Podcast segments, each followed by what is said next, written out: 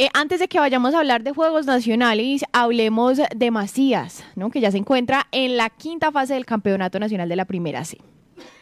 Exactamente, perdón. Mm, eh, campeonato, quinta fase, van a quedar eh, seis equipos. Hay diez, ahora van a quedar seis equipos de esta llave que termina el próximo fin de semana. Macías se fue, jugó en Bosconia Cesar frente a Atlético, Atlético, Atletas del Mañana. Exactamente, empató 0-0 en una cancha complicada y en un calor infernal, una temperatura infernal.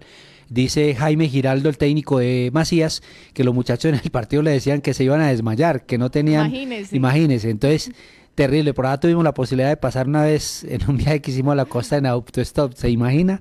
Dos meses estuvimos por allá. Historias largas para contar. Vivencias de la vida, Universidad de la Vida. Juanita, pero volvamos al tema. El próximo domingo a las 4 de la tarde, Macías recibe Atletas del Mañana en el Polideportivo de Llamaría. Y no solamente quiere estar entre los cuatro, entre los seis, sino también platica. Entonces van a pedir un bonito de apoyo para poder pagar las deudas, porque este equipo está endeudado. Mire, el Nacional de Primera se tiene ese complejo y es que es muy costoso. Y por ejemplo, hay un equipo acá que estuvo en las finales, Silvio Arango, hace tres años y los directivos todavía están pagando deudas. Imagínese. Porque no, no subieron la final, no alcanzaron premiación y se quedaron fue con las deudas. Solo con las deudas no.